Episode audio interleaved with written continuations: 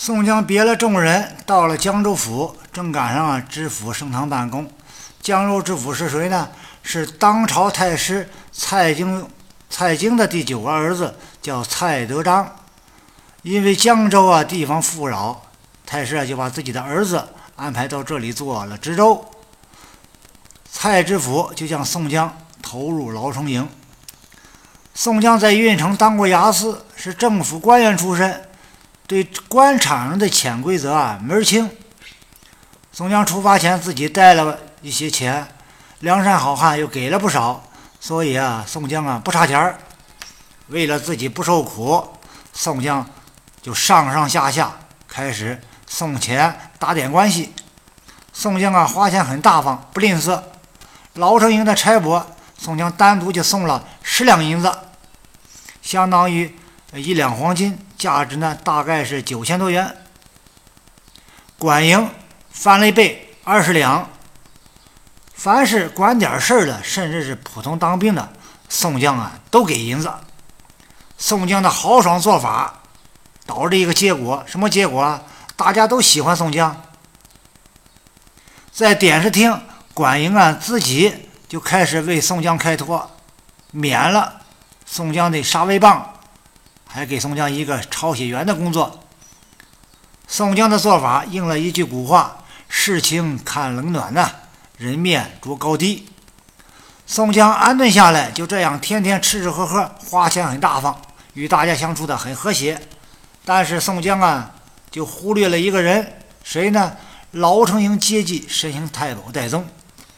戴宗一看别人都有好处，就自己没有，忍不住了，过来找宋江要。要人事，叫人带过宋江，直接开骂：“黑，矬子，是谁给你撑腰啊？潜规则的事还用我挑明？你想在这里混吗？”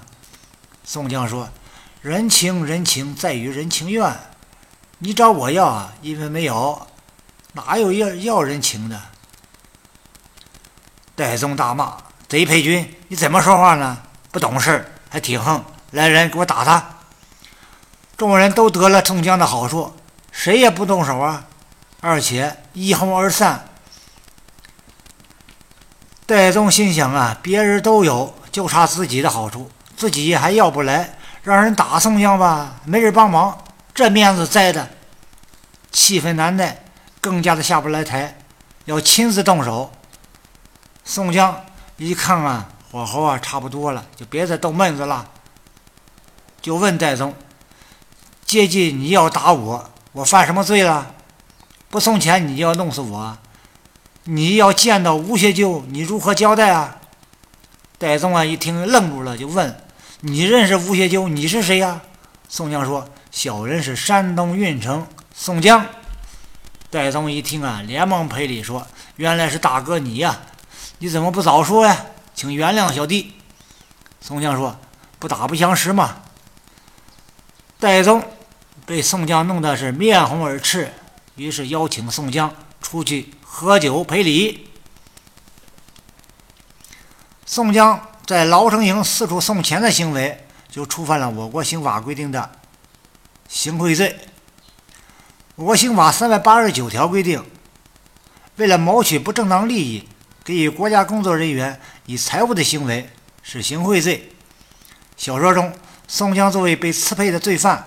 到达江州牢城营，利用自己曾经做过牙司、熟悉潜规则的条件，为了避免打杀威棒，为了在牢城营获得好的待遇，上下送钱，向多人行贿，谋取到不正当利益，免了杀威棒，获得抄写员的工作，在牢城营过得很舒服。因此，宋江上下送钱的行为构成行贿罪。对行贿罪的处罚，刑法三百九十条规定。处五年以下有期徒刑或者拘役，并处罚金；因行贿谋取不正当利益，情节严重的，或者是国家利益遭受重大损失的，处五年以上十年以下有期徒刑，并处罚金；情节特别严重的，或者使国家利益遭受特别重大损失的，处十年以上有期徒刑或者无期徒刑，并处罚金或者没收财产。